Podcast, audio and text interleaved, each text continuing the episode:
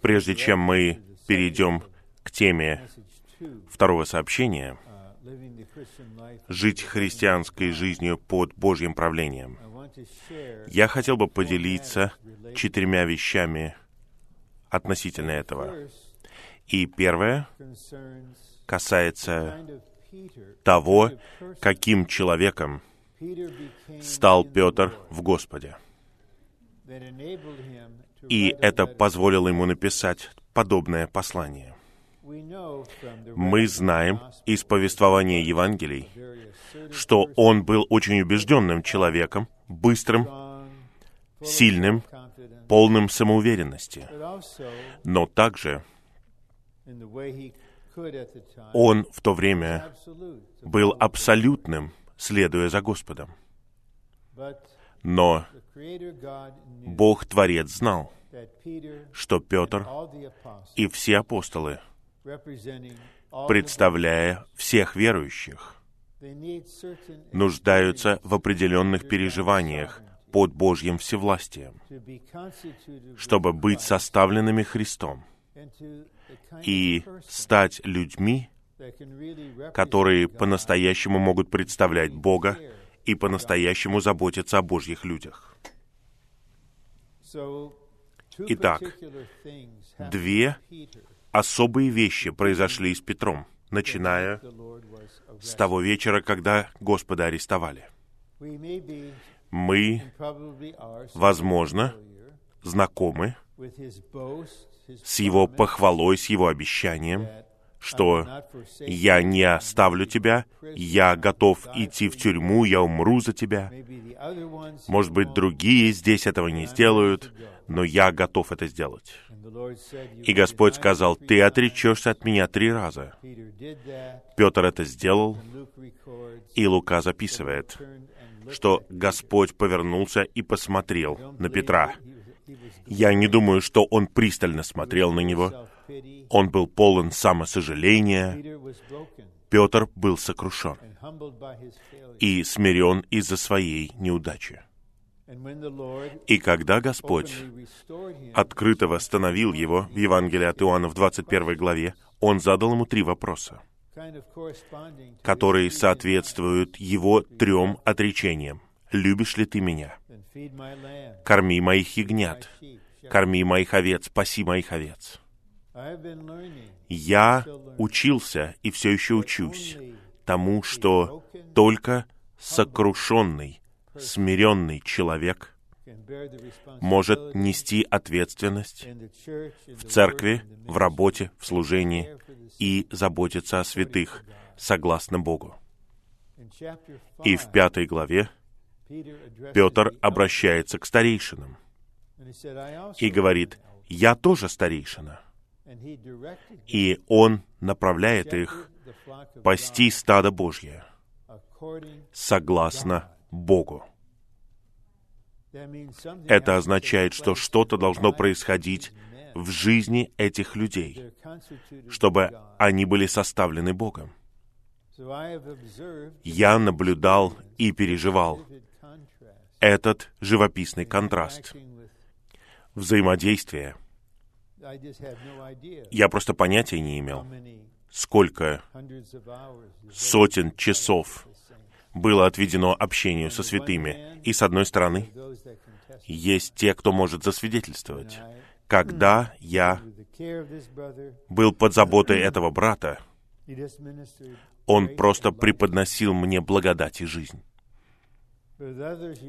Но с другими вы понимаете, они не пасли согласно Богу.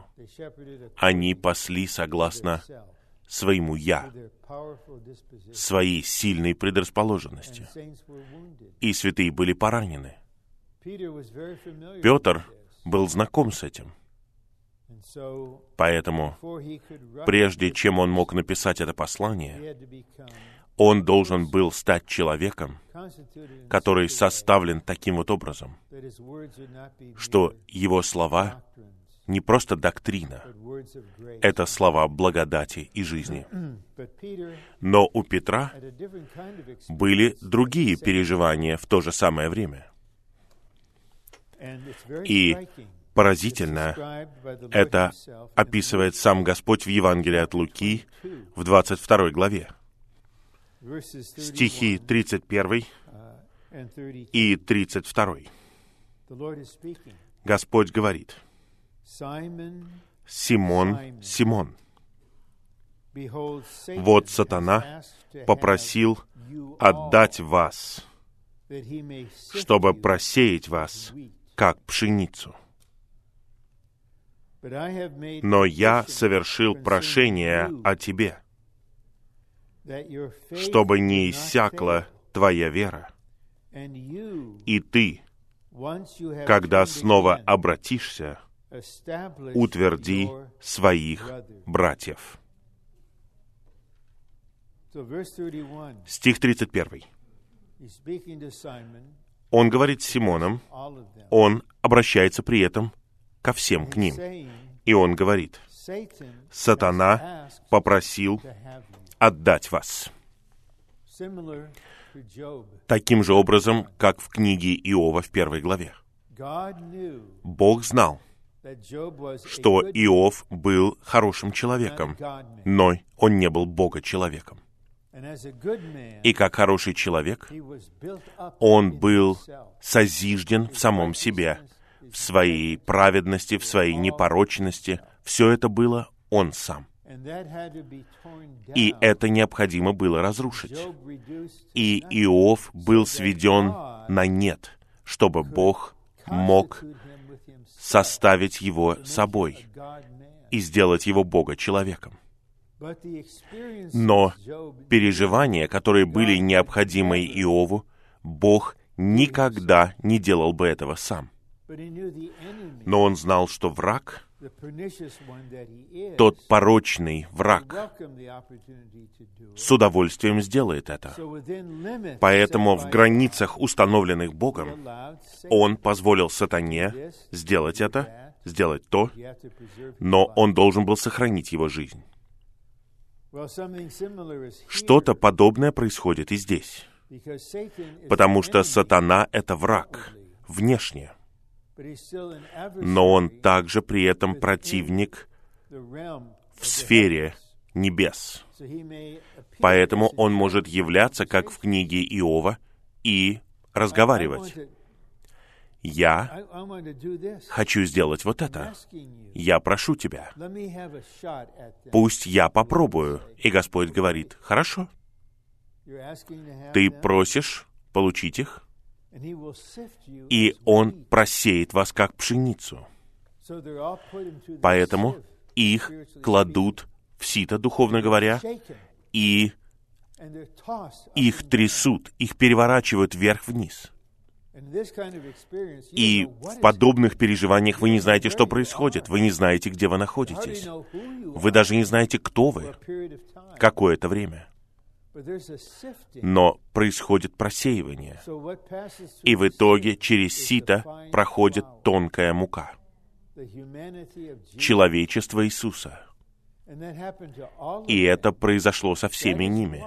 Именно поэтому описанное в первой главе Деяний сильно отличается от 22 главы Евангелия от Луки. В 22 главе Евангелия от Луки они спорят, я первый, я лучший, нет, я лучший, вплоть до конца. И как Господь может передать движение на земле таким вот людям? Они будут соперничать сейчас в церкви, в работе, во всем. Поэтому он позволяет сатане просеять их. И потом он говорит, но я совершил прошение о тебе, чтобы не иссякла твоя вера. Потому что Господь знает, что мы хрупкие, сосуды. И в какой-то момент наша вера может иссякнуть. Вера исходит из Бога. И все мы способны достичь момента, когда мы просто не можем двигаться вперед. И потом мы поворачиваем назад. Я знаю, были такие люди, они возрождены, но теперь они живут так, как будто у них нет веры. Я совершил прошение о тебе, чтобы не иссякла твоя вера. И ты, Петр, когда снова обратишься, ты снова обратишься. Я молюсь за тебя. Ты будешь восстановлен. Ты утверди своих братьев. Я повторяю, только просеянный человек, только тот, кто прошел через подобную работу, может иметь человечество Иисуса и жизнь и природу Бога, и сможет утешить страдающих святых, говорить им истину, жизнь, благодать. Поэтому то, что Господь говорит Петру, ты утвердишь своих братьев. И то, что Господь говорит Петру в 21 главе Евангелия от Иоанна о пасторстве и кормлении, вот что Он делает в этом послании. Именно так Он представляет взгляд на Божье правление Божьим людям. И я взираю на Господа и надеюсь на Его милость и благодать. Мне нравится, что на этой конференции это словно собрание семьи. Это не огромное мероприятие. Так приятно, что Господь продолжает обучать нас о Божьем правлении в такой атмосфере и с таким духом. Итак, Господь говорит Петру, утверди своих братьев. И в конце первого послания Петра, в стихе 10. И это подводит меня к моему второму положению. Он говорит о Боге, как о Боге всякой благодати. Вчера один брат назвал этот гимн, и я надеюсь, брата не обеспокоило то, что мы спели его лишь сегодня утром. Вот благодати наивысший смысл. Но Петр делает это все посредством благодати. И благодать означает, что я не могу быть этим. Я не могу принимать это. Я не могу выносить это. Я не могу осуществить это. Я не могу вынести этого. Поэтому у вас есть Бог в Христе как Дух, который приходит к вам и говорит, «Я буду всем. Я сделаю все. Я буду снабжать тебя всем. Я Бог всякой благодати». Я не покину тебя в этой ситуации. Под своей правительственной рукой, и потом буду заниматься своими делами, и потом вернусь тебе через много лет. Нет, я Бог всякой благодати. Но Бог всякой благодати, тот, кто призвал вас в свою вечную славу в Христе Иисусе. Вот наша цель вечная слава. Поэтому Павел во втором послании к Коринфянам в четвертой главе мог сказать, что временно есть страдания, но их невозможно сравнить со славой, которая откроется. Мы должны увидеть это. Нас ждет слава. После того, как вы недолго пострадаете — когда Бог говорит недолго, это отличается от того, что мы представляем себе недолго. Я учусь.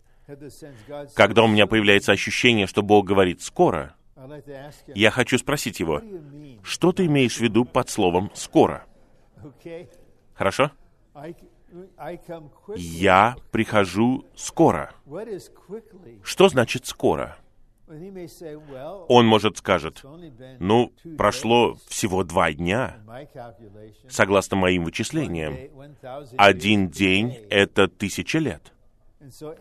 Итак, в любом случае, Божественная мысль такова, что недолго, но мы все знаем, что это не кажется нам как недолго. Нам кажется, что это никогда не кончится. Но послушайте вот что. Сам Бог всякой благодати сам усовершенствует, утвердит, укрепит и упрочит вас. Это означает, что сам Бог непосредственно сделает это в жизни каждого из нас. Какие-то вещи Он сделает через церковь, через членов тела, через служение Слова. Мне кажется, мой ангел очень активен, чтобы сохранять меня живым. Правильно? Знаете, однажды я вел машину, я не превышал скорость, нет. Я просто немного отвлекся, и машина впереди меня вдруг остановилась, и что-то пробудило меня. Я уверен. Это мой ангел хлопнул меня по плечу и сказал, «Просыпайся, Рон». Ну, так это или нет, я не знаю. Но суть вот в чем. Бог всякой благодати сам усовершенствует, утвердит, укрепит и упрочит вас. И цель — это упрочить нас, чтобы мы стали непоколебимыми. Послание к евреям, 12 глава, говорит, это цитата из книги пророка Агея, что Бог потрясет небо и землю, все, что может быть потрясено, будет потрясено. Но мы получили непоколебимое царство. И мы станем непоколебимыми святыми. Я наблюдал в восстановлении, что мы находимся на разных этапах. И есть разные уровни развития веры. Кто-то слышит о вирусе и паникует. Они захвачены страхом. Это происходит в культуре. Я не критикую их. Просто они находятся сейчас вот на этом этапе. Господь будет развивать их веру, но благодарение есть сестры и братья. Они в восстановлении, и они непоколебимы. Они будут столпами, которые будут поддерживать всю ситуацию. Итак, в этом послании вы видите благодать на благодать. И третье положение — это то, что Петр преподносит эту благодать в связи со страданиями святых.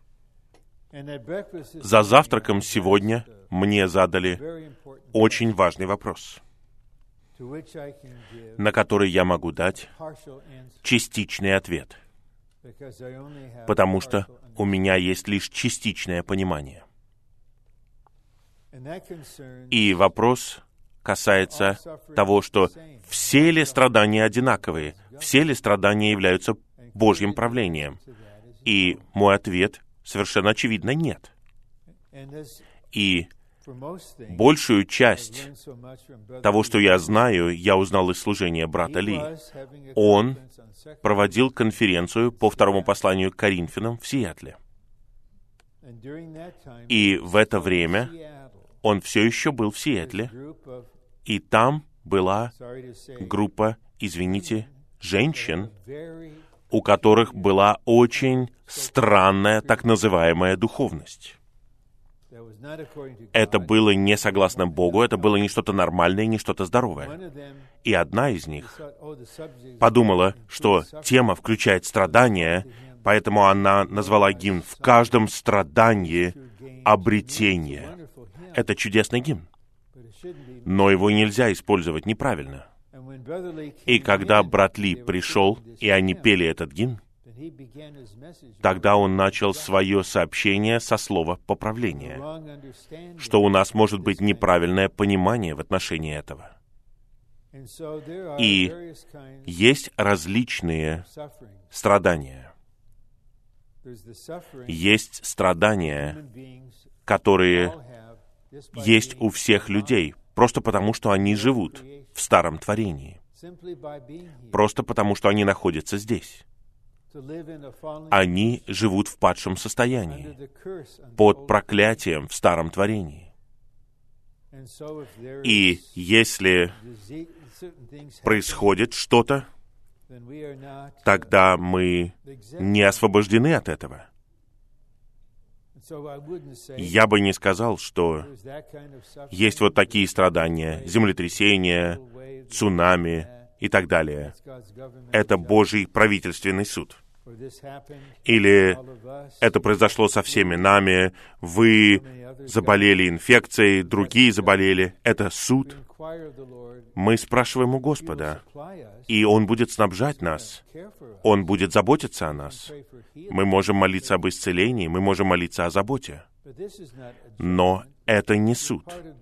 Это просто из-за того, что мы в старом творении.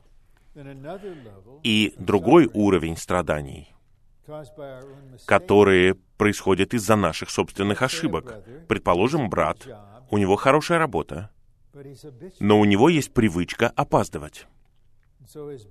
Поэтому его начальник предупреждает его. Если ты опаздываешь, все уже здесь, и это их разочаровывает. Но он не меняется, и ему говорят, последний раз, если это еще раз повторится, мы уволим тебя. Но это продолжается, поэтому его увольняют. Но он не может сказать, что я восполняю то, чего не хватает страданиям Христа ради Церкви. Я страдаю ради благовестия. Это потому, что он не благочестивый, а я благочестивый. Нет, вы страдаете, потому что вы постоянно опаздываете. И вы сами навлекли это на себя. И есть такие страдания, которые определяются Божьей волей. Петр говорит об этом откровенно. Может быть, это Божья воля, чтобы вы страдали вот так вот. Итак, Он управляет этим, и Он использует это, чтобы усовершенствовать вас, чтобы утвердить вас. И есть еще одна категория, в отношении которой у меня нет ответов. Мы просто не понимаем. Мы просто не понимаем. И единственный, кто может понять и понимает, это Бог. И я верю, что многие из вас могут присоединиться ко мне. Мы молились, молились и молились, а небеса просто молчат. Вы молитесь. Я говорю не просто дни, недели, месяцы, годы. И такое впечатление, что Бога нет. Такое впечатление. И самый трудный случай, который я видел, пусть Господь покроет всех нас, чтобы этого никогда больше не происходило нигде. Это когда я пришел домой с молитвенного собрания и узнал, что 12-летний Бен Бреннеман пропал. Последний раз его видели в многоквартирном доме, где он собирал подписку на газету. Я поехал туда. И там была полиция. Они установили операционный штаб. И брат Ли узнал об этом. И попросил меня оповещать его следующие несколько дней. И я знал его, Бена, с момента его рождения. Я знал его родителей с 1966 года, а речь идет о 81 годе. И вот я был с ними у них дома. И с нами был ночной детектив из анахаймской полиции. И пришла весть, что нашли тело мальчика, но не знали, кто это. И в три часа ночи детективу позвонили. И по тому, как он говорил по телефону, я понял, что известия плохие. И он сказал, это ваш сын. И схватки агонии. И вопрос, почему? И я просто остался там на ночь. Я спал на диване в гостиной, чтобы быть с ними каждый час. И когда брат Ли узнал об этом, он сказал мне, что это за страна? И потом он снова позвонил мне и сказал, я хочу быть с семьей. Пожалуйста, привезите меня туда. И я был там с ним. И я наблюдал. Никаких религиозных разговоров, никаких духовных фраз. Но все его существо, его присутствие преподносило жизнь воскресения. И тогда он назвал гимн и сказал, давайте споем этот гимн. Он находится в разделе «Утешение в испытаниях». Когда только вышел сборник гимнов, мне было интересно, почему этот раздел гимнов такой большой. Теперь я понимаю немного. Нам нужен большой раздел таких гимнов. Когда наши страдания вот в такой сфере, я ничего не могу сказать. Я не буду ничего говорить. Я не буду как один из друзей Иова, который подает мнение. И почему я говорю об этом? Потому что я не хочу, чтобы враг вложил в наш разум мысль о том, что отныне любые страдания — это правительственный суд. Мы не должны оценивать жизнь других людей и говорить, это Бог судит вас. Это приносит лишь смерть и еще больше боли. Давайте признаемся, что мы не знаем. Но в этой связи это что-то, что переживал Петр, и Павел, и Иоанн, и все нынешние победители тоже.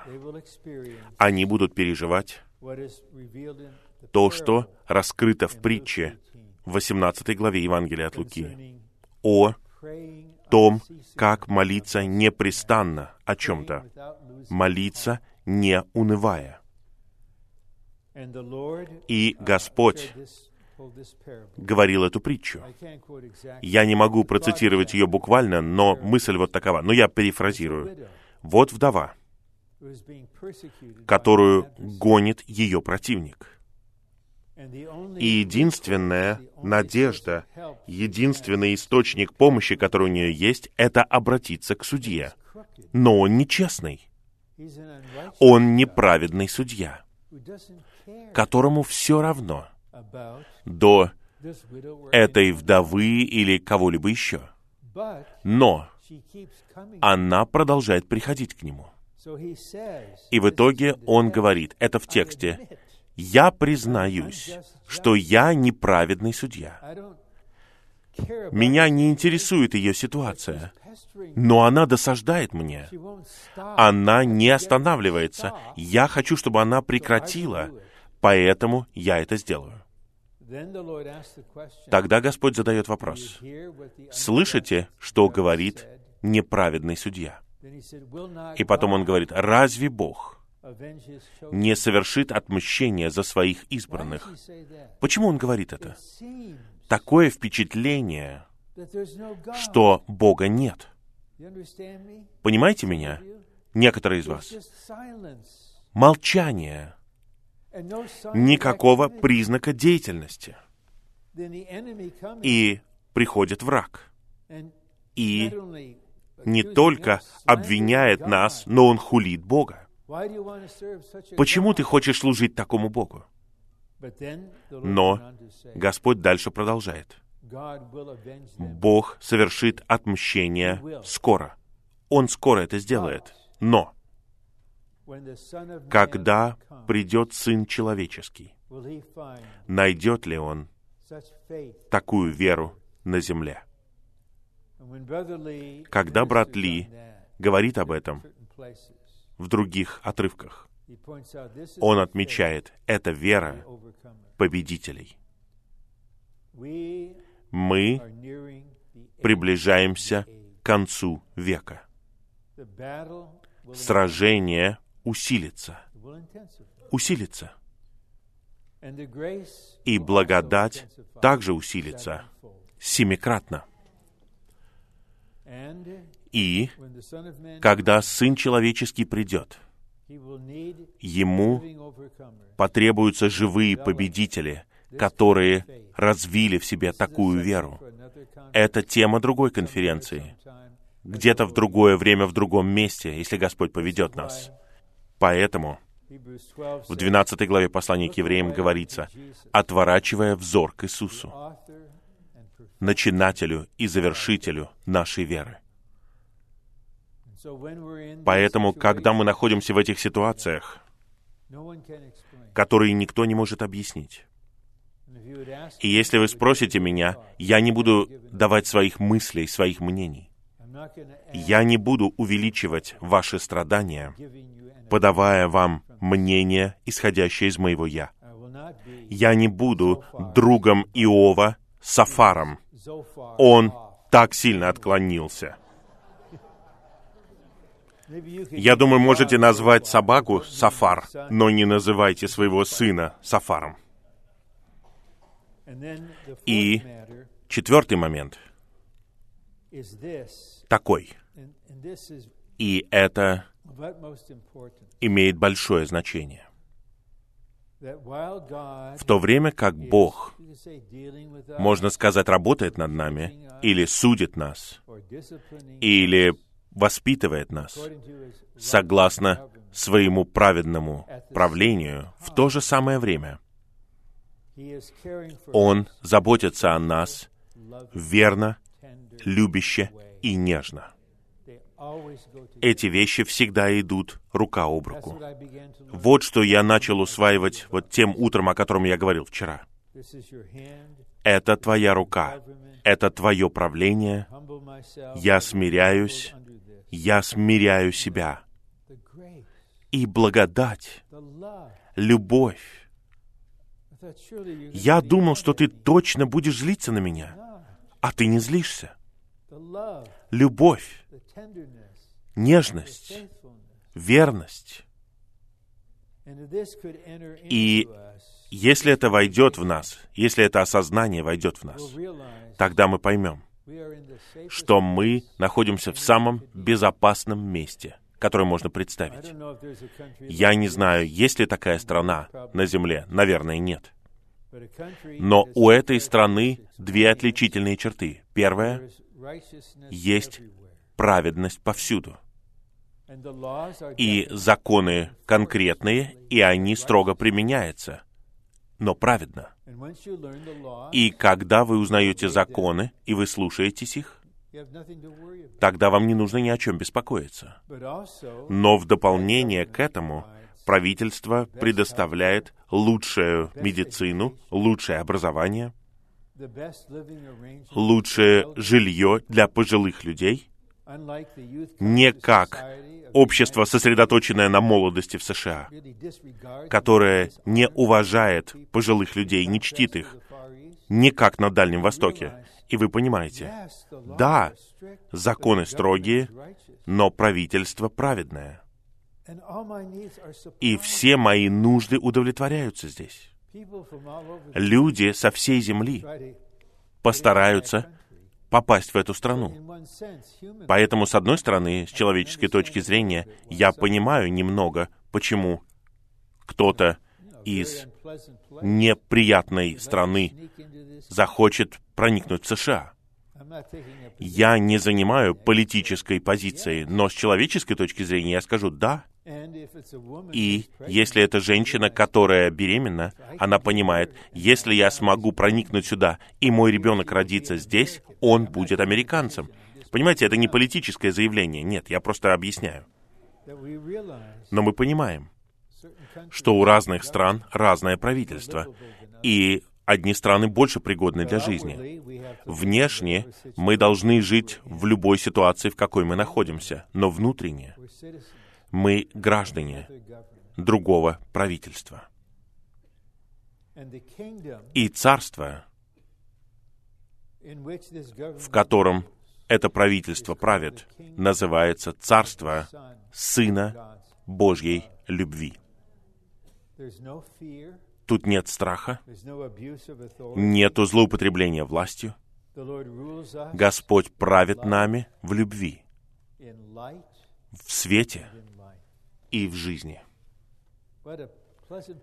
Какое приятное место.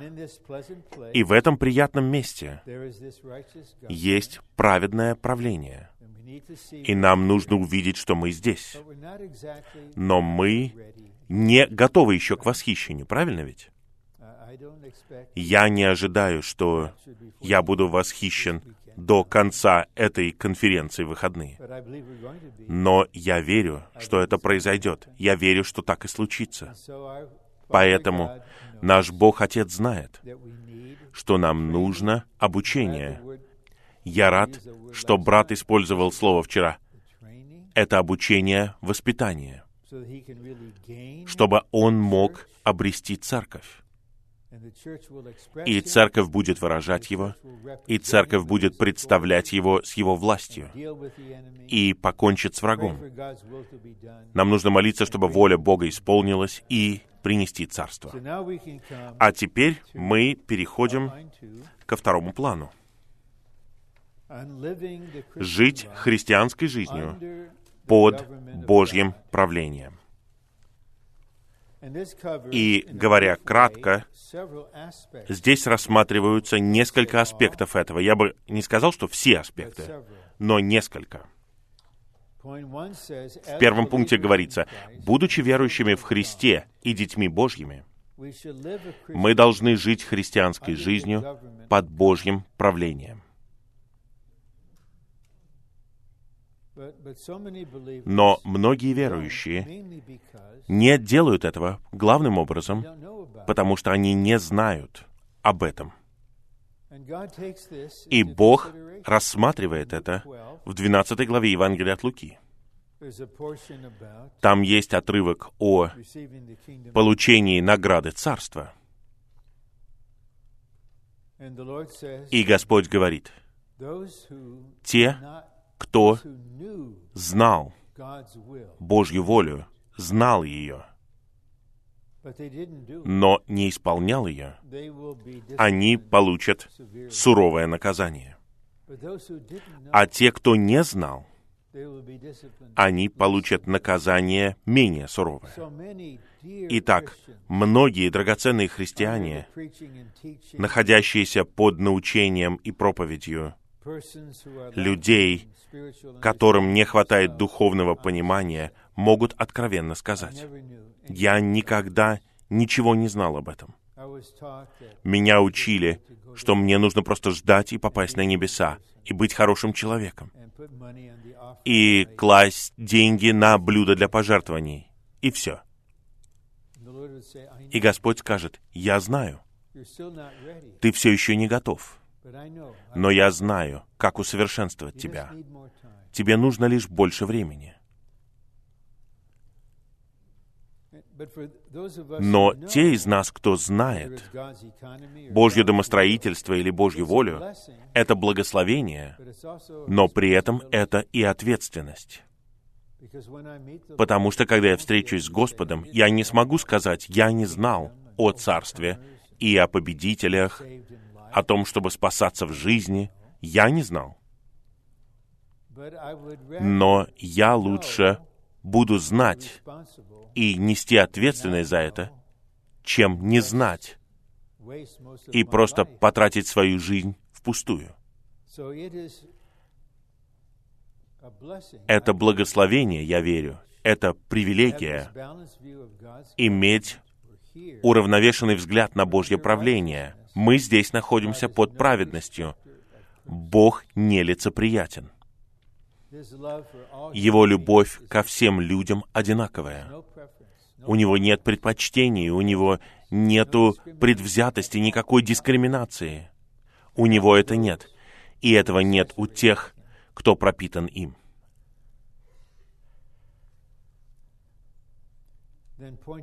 Второй пункт говорит, послания Петра раскрывают Христа, который позволяет нам принимать Божьи правительственные меры, доставляемые посредством страданий. Итак, Петр раскрывает Христа в главе 2. Христос назван драгоценностью для нас. Он живой камень, Он делает нас живыми камнями. Мир презирает Его, но мы приходим к Нему как к живому камню, и для нас Он драгоценность. И Бог, Отец, в своей заботе о вас, хочет, чтобы вы видели и ценили драгоценность Христа, который позволяет вам жить под Божьим правлением. И вы просто касаетесь личности. Он не просто драгоценен, он сама драгоценность. И в той же самой главе Петр говорит, он говорит следующее. «Ибо вы были как овцы, сбиваемые с пути».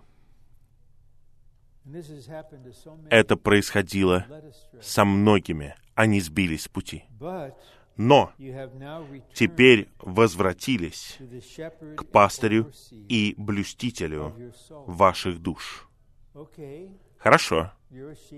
Вы овца, я овца. Вы сбились с пути. Или вас увели в сторону. Бог не говорит, да забудем о тебе. У меня 99 осталось здесь, в стаде. Это высокий процент. Что значит еще одна? Сердце у него не такое. 99 — это хорошо. Я пойду искать пропавшую овцу, пока не найду ее.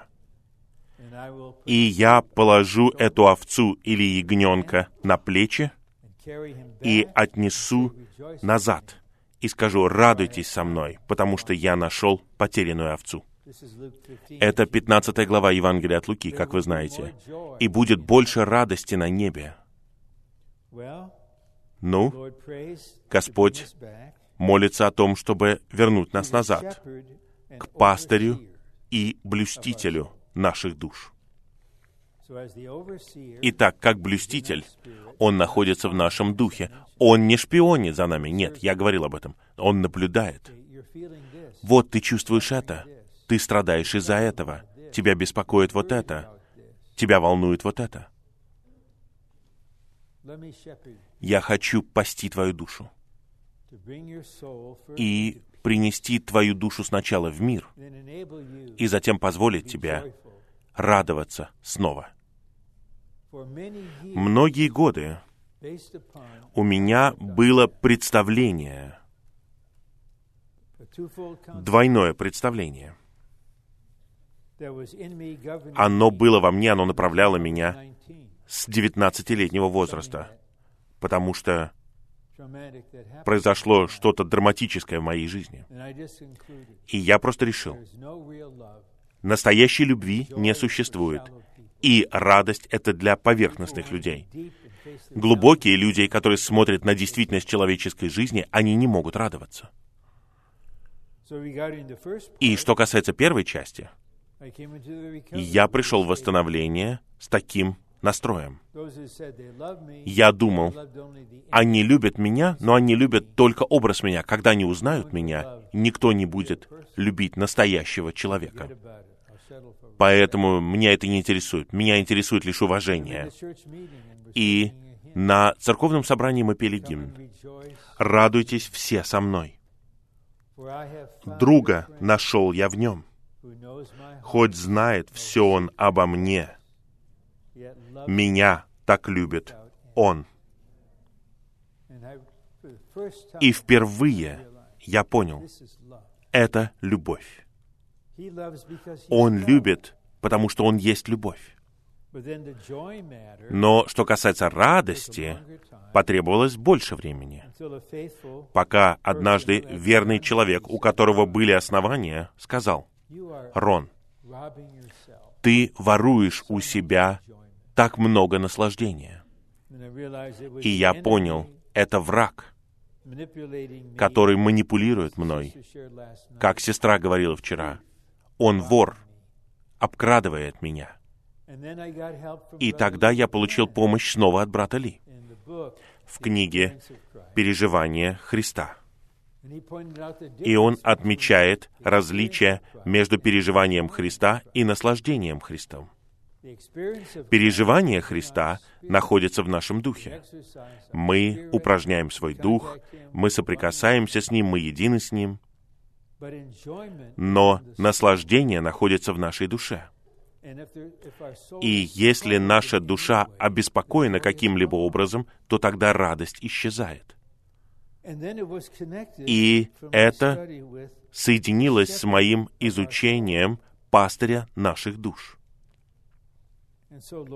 Итак, Господь, я просто попросил Его однажды, когда шел, Пожалуйста, позаботься обо мне согласно своему пониманию. Я не знаю, где я, я не знаю, что мне нужно.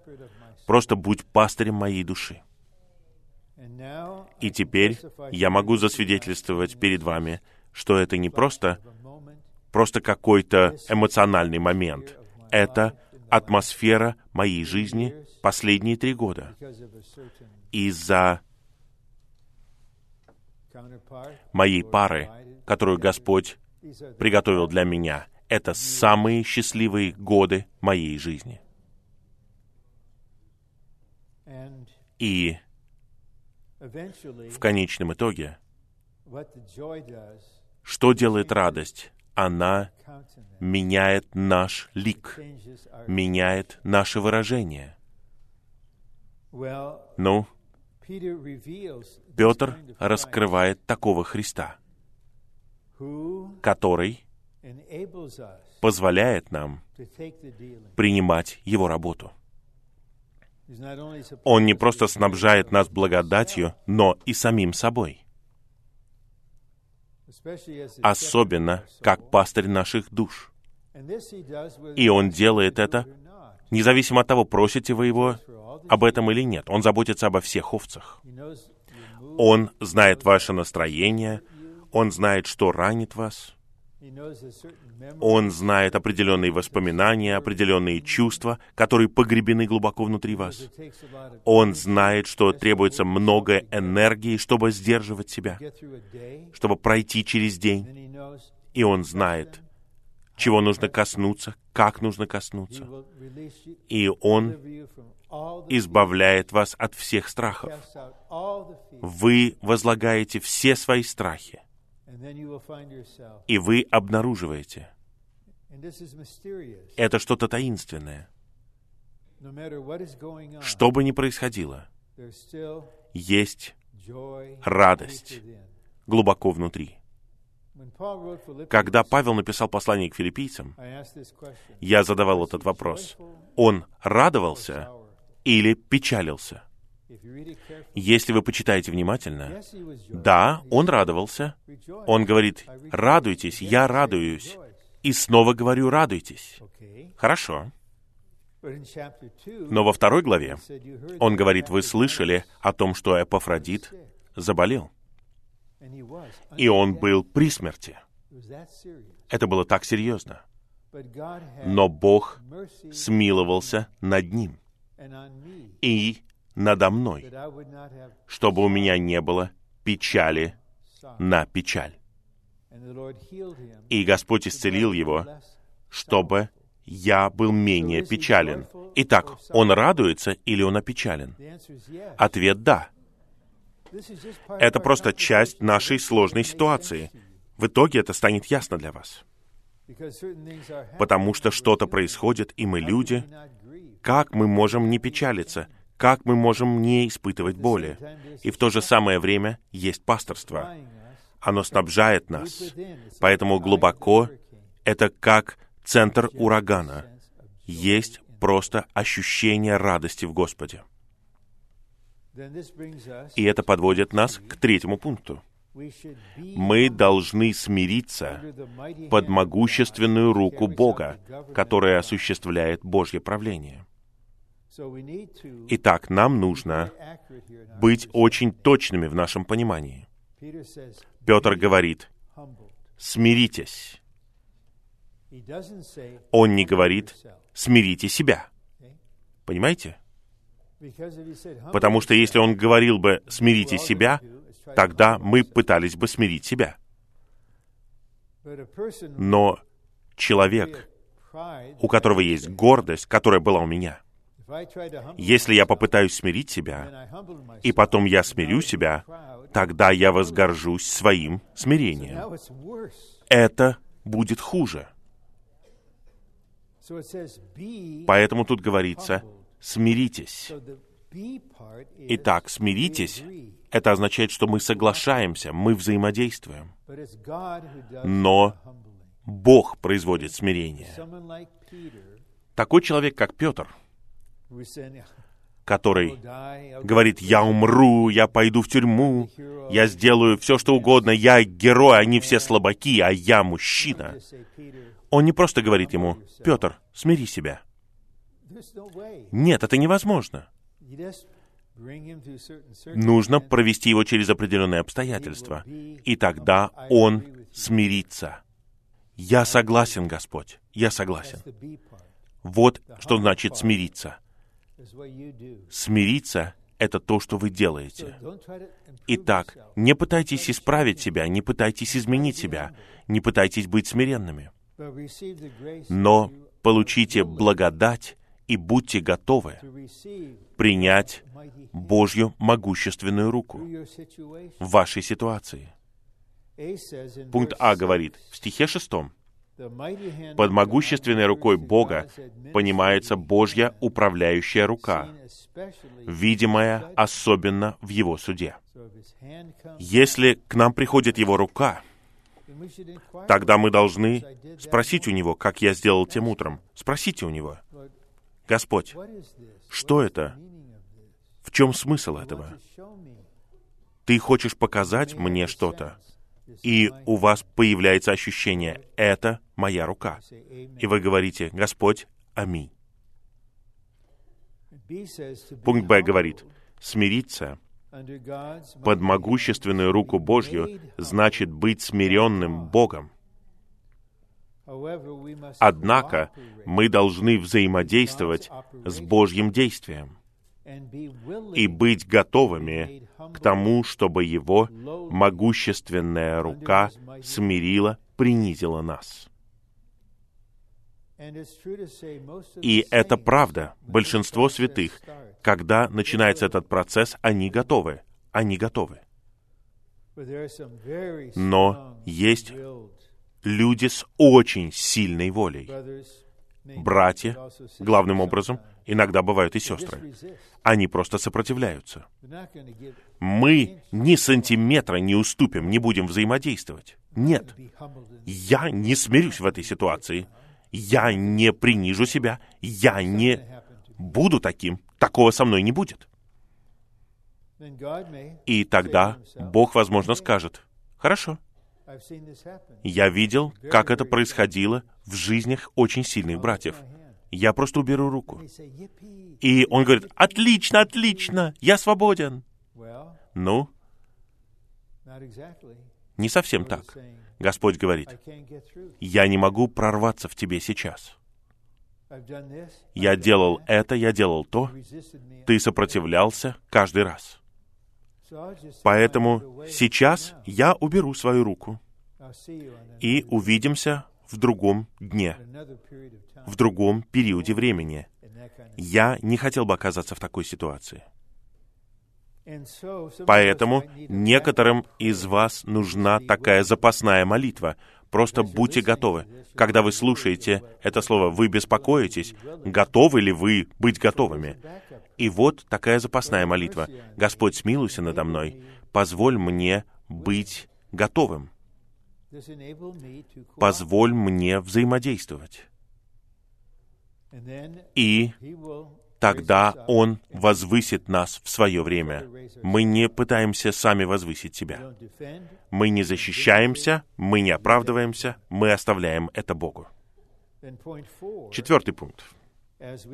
Когда мы живем под Божьим правлением, нас опечалят различные испытания, и мы будем переживать проверку нашей веры. Мы обманываем новых верующих, когда мы говорим им, теперь ты христианин, все будет отлично, что бы это ни значило. Все будет радостным, у тебя будет одно благословение за другим. Это неправда. Христианская жизнь очень сложная. Есть радость в Господе, и мы будем опечалены из-за разных испытаний, потому что Бог проверяет нашу веру огнем. Он очищает нас огнем. А испытание в стихе шестом — это страдания, которые призваны испытать качество нашей жизни как верующих. Бог уже знает. Но испытание предназначено для нас, чтобы мы поняли, где мы находимся, не просто с отрицательной стороны, но и с положительной стороны, как в песне песней. И это в любви. Поэтому Господь, как возлюбленный, любит ищущую. И все, что Он говорит ей, это что-то в любви. Поэтому Он начинает со слов «О, моя возлюбленная, ты лошадь, ты египетская кобылица, которая тащит колесницу. А она не начинает плакать и не бежит к маме. «Мама, мой друг назвал меня лошадью». Нет, она знает, что это слово любви, она говорит. «Ты назвал меня своей возлюбленной, я признаю. Да, я сильная, я полна энергии, да, ты прав».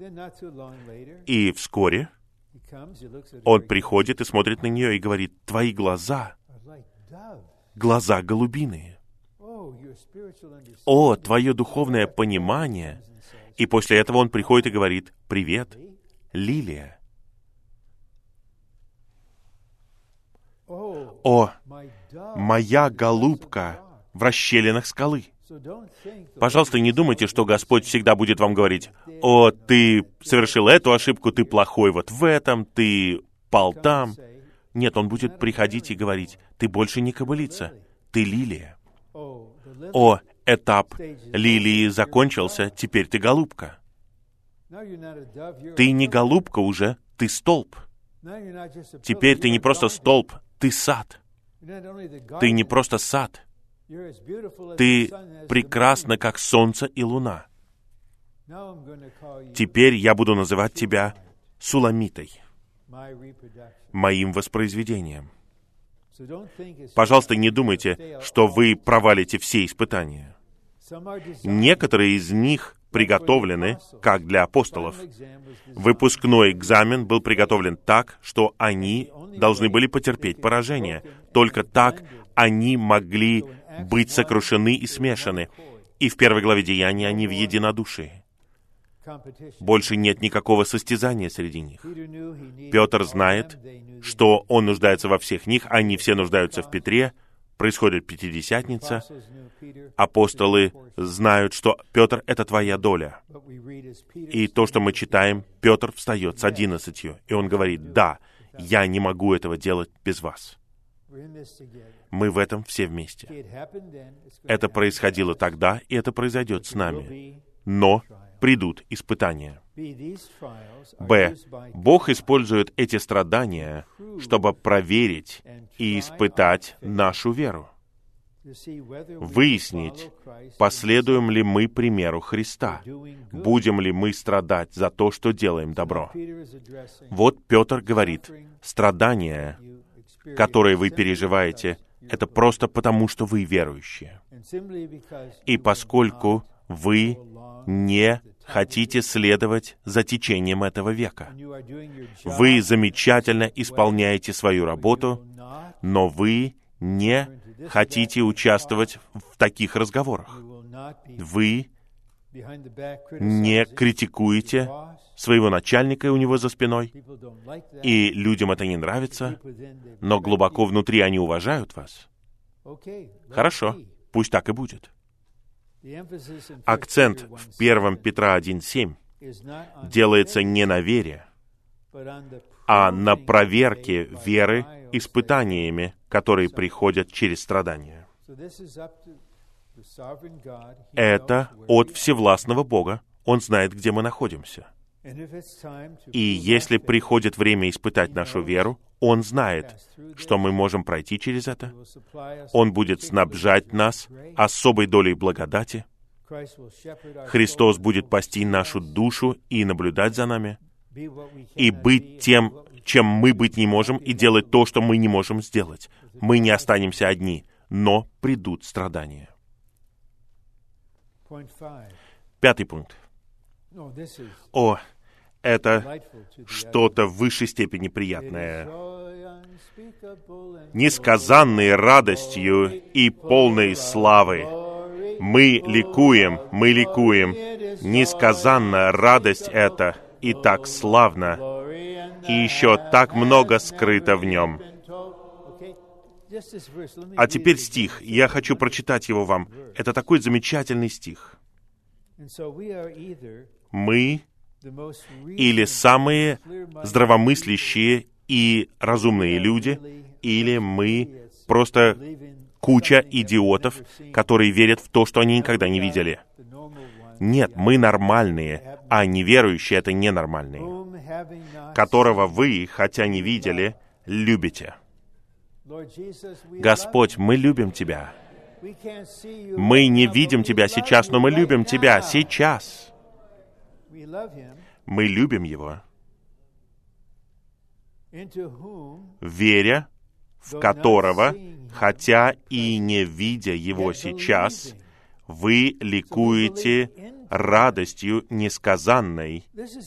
Это происходит с вами день за днем. Вы в ситуации, и вера поднимается в вас, и вы просто верите в союзе с Господом. Так и происходит.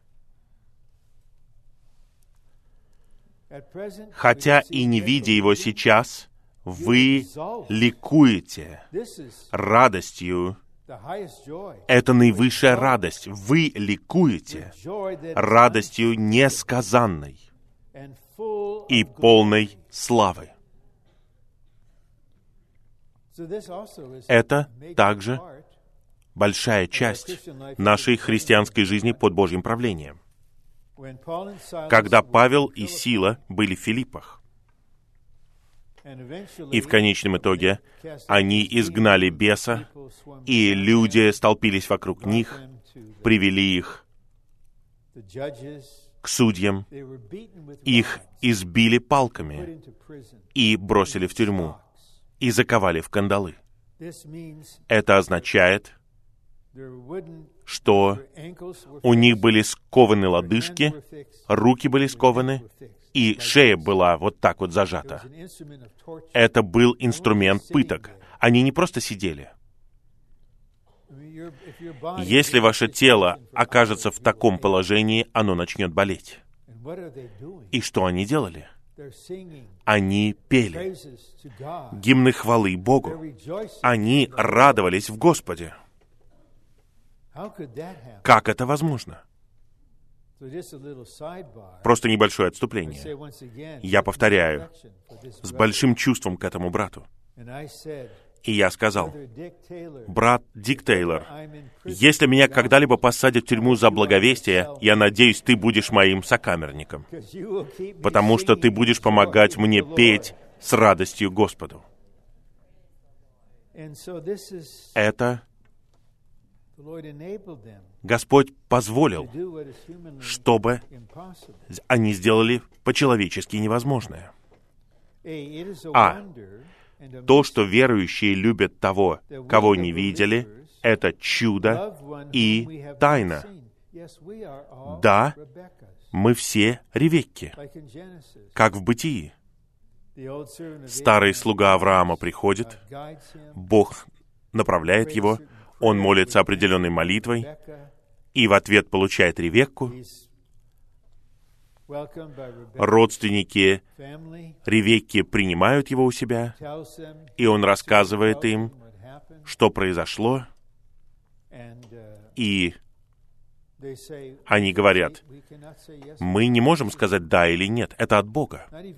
Мы не можем сказать «да, мы все время это знали». Нет, это от Бога. И они спрашивают у Ревеки, пойдешь с этим человеком? Выйдешь замуж за человека, которого ты никогда не видела? Да.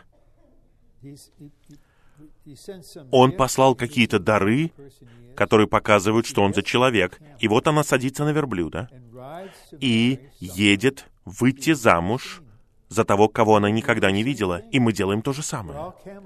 Мы все едем на верблюде сейчас, и мы выйдем замуж за настоящего Исаака, и мы войдем в шатер, и какой у нас будет медовый месяц, какой будет свадебный день у нас.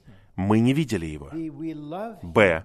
Мы любим того, кого не видели, благодаря тому, что верим благодаря той самой вере, которая переливалась в нас, когда мы услышали живое Слово Божье. Итак, вера начинается не с нас. Поэтому не смотрите на себя, не осуждайте себя за то, что у вас недостаточно веры.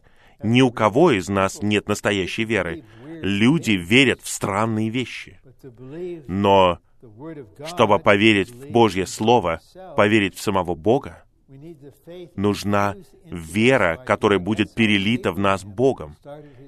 Так Авраам начал свое путешествие. Он не знал истинного Бога. Он был идолослужителем, как все в Уре Халдейском. Но Бог славы явился ему. И славный Бог был выражен в своем сиянии. Он, явившись, перелил веру в Авраама. И это происходило снова и снова, пока не появился отклик веры. В 11 главе Бытия Авраам поверил. Поэтому есть основополагающий урок, который мы усваиваем из 12 главы послания к евреям отворачивая взор к Иисусу.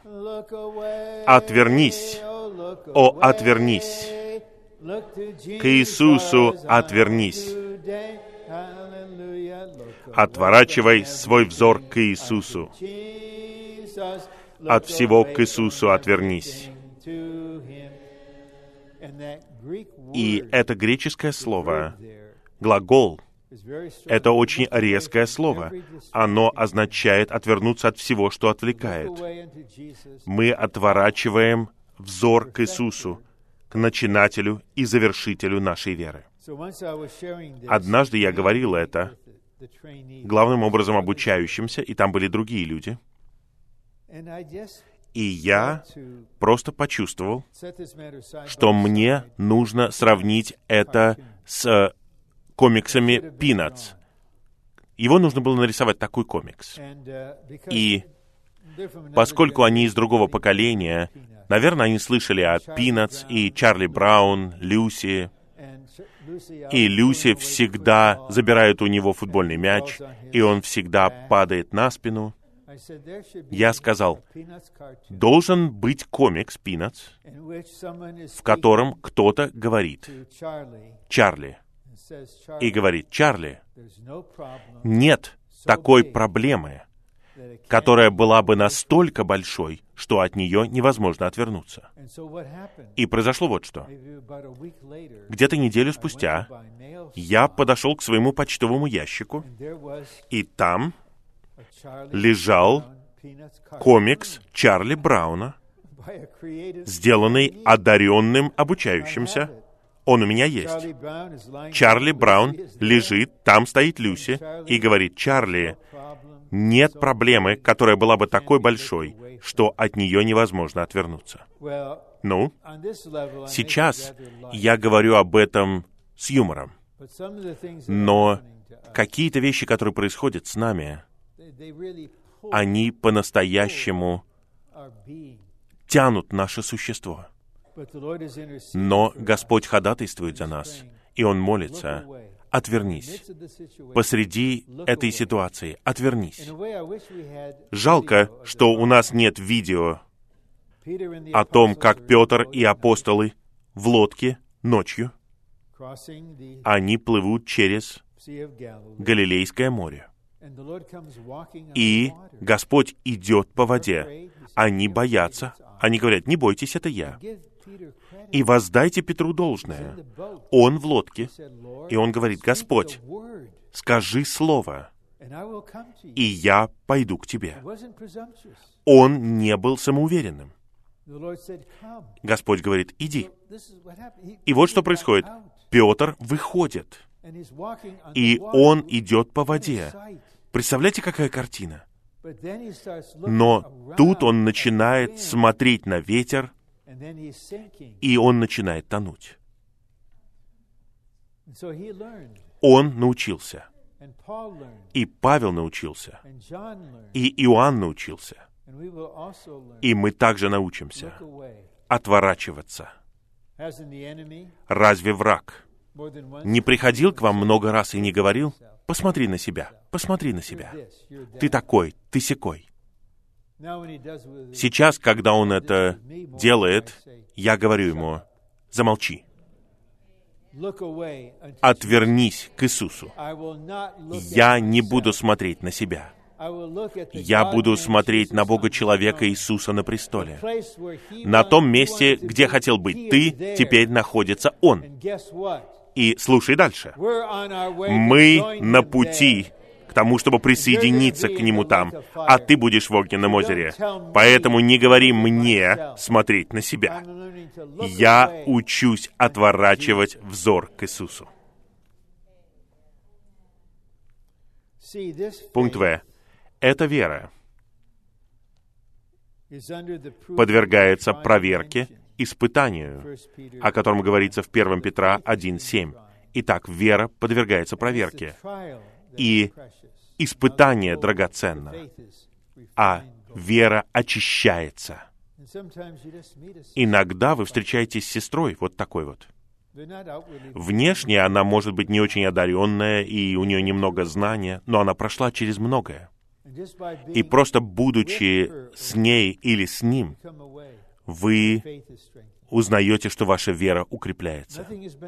Не было сказано ни слова о вашей ситуации, потому что он или она понимают, что не нужно ничего говорить.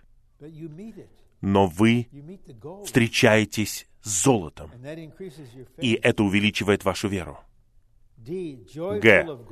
Радость, полная славы, это радость, погруженная в славу. Это радость, полная выраженного Господа. У нас будет не просто какой-то психологический восторг. Это радость, полная Христа, которая выражает Христа. Шестой пункт. Мы должны поручать свои души верному Творцу. Я хотел бы прочитать этот стих еще раз. 4.19. Так что и те, кто страдает, согласно воле Божьей, пусть поручают свои души верному Творцу. Я предлагаю, когда будет какое-то страдание,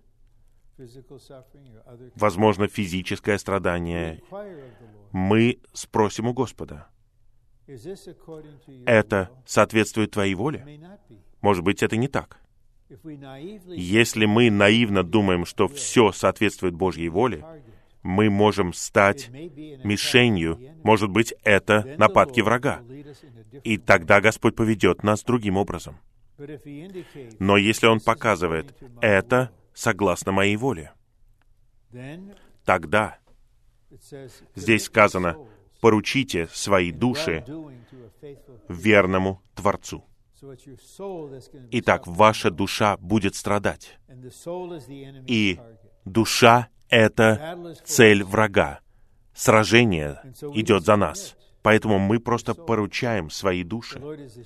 Господь — пастырь наших душ. И Бог — это Творец нашей души. И Он верен. Итак, Господь, я поручаю свой разум, чувства и волю Тебе. Все, что у меня в душе, все воспоминания, все чувства, все намерения, все. Я поручаю Тебе в этой ситуации. Ты позаботишься обо мне. Ты защитишь меня. Пункт А. Бог может сохранить нашу душу а его исполненная любви и верности забота сопутствуют его справедливости в его правительственном управлении. Это подкрепляет то, что я говорил в начале. Его исполненная любви и верности забота. Он заботится о нас, верно в своей любви. В служении брата Ли по второму посланию Коринфянам он решительно говорит о нежной заботе служащей жизни. И он говорит, что любовь и эта нежная забота идут рука об руку, но это не одно и то же. И возможно, что мы любим кого-то, но мы не особенно заботимся о нем. Такого нет. Мы думаем, любви достаточно. Но это не то, как мы живем церковной жизнью под Божьим правлением. Наш Бог заботится о нас верно в любви. Он источник этой нежной заботы. И это не человеческая жалость, это Христос, который живет в нас. И я не пытаюсь подсчитать все это. Но иногда я вижу брата, и я знаю, что это происходило и со мной. Это что-то взаимное. Вы просто спрашиваете его. Вы задаете простой вопрос. Как у тебя дела сейчас? Как твоя дочь сейчас? И вы задаете этот вопрос, потому что вы заботитесь. Вы не просто любопытны. Вы не просто пытаетесь получить информацию и поговорить о чем-то. Нет, вы заботитесь. И тот, с кем вы говорите, знает об этом. Разве кто-то не говорил вам когда-либо «Спасибо, что вы спросили»? Просто спасибо за то, что вы осознаете. Вы не произносите речь, вы не пытаетесь что-то сказать. Ваше существо — это существо заботы. Петр был таким. Он заботился об огромном количестве страдающих верующих. Он преподносил им заботящегося Бога. Б. Когда Бог судит нас в своем правлении, Его любовь верно заботится о нас. Подвергаясь Его справедливому суду в воспитательных целях, мы должны поручать свои души верной заботе нашего Творца. В этом послании Петр говорит о спасении души. Это отличается от преобразования души. Послание к римлянам 5.10 говорит, что тем более мы будем спасены в жизни. И когда наша душа преобразовывается, означает, что она спасается в жизни вот таким вот образом. Но когда Петр говорит о спасении души, он имеет в виду, что душа, наконец, спасается от страданий и входит в радость Господа в Царстве. Вот что такое спасение души. Потому что те, кто отдает себя Господу и посвящает себя Ему, чтобы следовать за Агнцем, куда бы он ни шел, они решают, я живу не ради радости своей души. Я не ищу жизни наслаждения и как можно меньшей боли. Я верю в Тебя, я един с Тобой, я следую за Тобой, я служу Тебе любой ценой. Итак, душа будет страдать иногда. Но верующие, которые не идут этим путем, которые не готовы платить цену, которые не готовы страдать ради Господа, они будут спасать свою душу таким вот образом. Но когда они встретятся с Господом, они потеряют свою душу в этом смысле. У вас не будет тысячелетнего наслаждения, у вас будет тысяча лет обучения. Но те, кто не спасал себя, не спасал свою душу, они были готовы страдать в своей душе, в то время, когда они следуют за Господом. Они теперь получают спасение душ. Поэтому их Господин скажет, «Войди в радость своего Господина». Это означает, что ваша душа свободна навеки. Она больше никогда не будет страдать вы не будете страдать в душе. А те, кто выбрал путь Б, я хочу иметь радость сегодня, забудем о будущем, я хочу сейчас. Я американец, я хочу сейчас получить. Я не хочу жить для будущего, я хочу это сейчас. Меня это не интересует, я хочу радость сейчас. Да, можете получить ее. Но нельзя и то, и то получить. Что бы вам ни говорили проповедники, они сами не знают истину. Они первыми пойдут во внешнюю тьму, и вы можете быть с ними, если вы хотите. Итак, спасение души — это душа, которая получает избавление от страданий. И да, Петр использует это выражение ненадолго. Но если вы сравните это с тысячелетней радостью, и даже в то время, когда вы страдаете, у вас есть радость посреди вашей ситуации. Вот таким путем мы идем. Мы должны передать свои души верной заботе нашего Творца. Я доверяю Ему. Я доверяю Ему свою жизнь. Поэтому, когда я был в больнице в то время, я задал вопрос ему. Ты хочешь, чтобы я умер сейчас? Все зависит от тебя. Нет. Это моя работа над тобой. Ты еще не закончил свой бег. Даже когда моя первая жена ушла к Господу несколько лет назад, я понял, я сейчас не умру. Я все еще бегу в этом состязании. Я верю, что мне нужно быть здесь ради Господа. Вот ради чего мы здесь. Но все зависит от Него. Он решил, что Стефан умрет молодым, как мученик. Иаков, брат Иоанна, будет убит Иродом. Петр и Павел погибнут мученической смертью. А потом он сказал Иоанну, «А ты, возможно, проживешь, пока я не приду». И он должен жить с этой неопределенностью десятилетия. И вот ему 90 с лишним лет. Он был нужен. Его латающее служение было необходимо.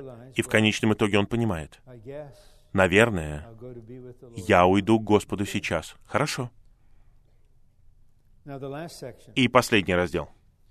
В смерти Христа мы умерли для грехов, чтобы в воскресении Христа мы жили для праведности под Божьим правлением. Итак, мы живем для праведности под Божьим правлением, точно так же, как жил Христос.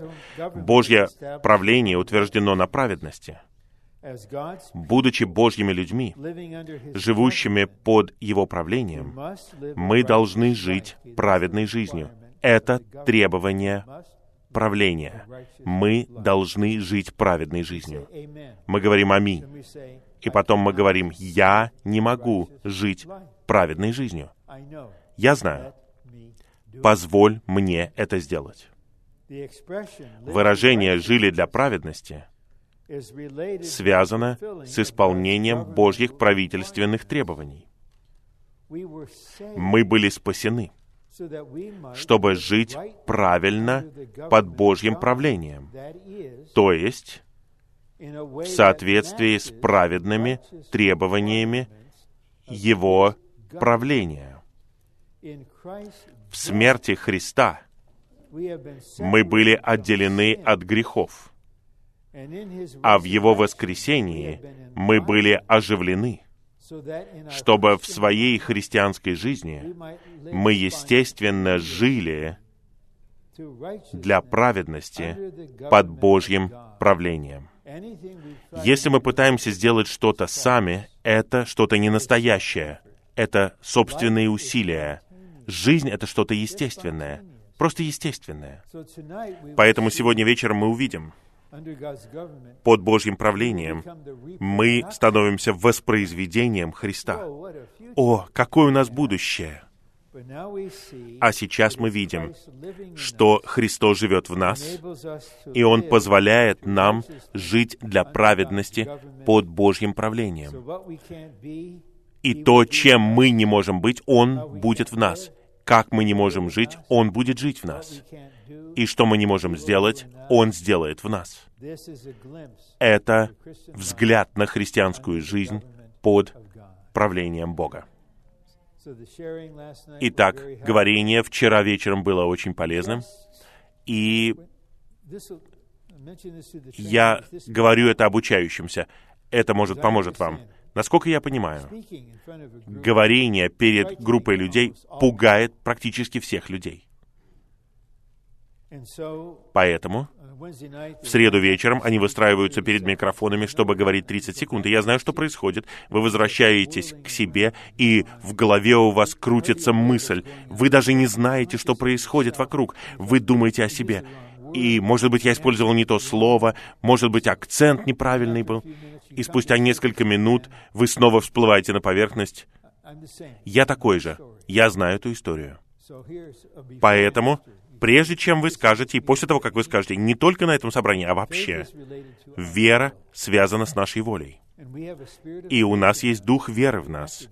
И мы приводим его в действие при помощи воли. Итак, у вас есть чувство, ощущение. Просто тогда решайте, я буду говорить.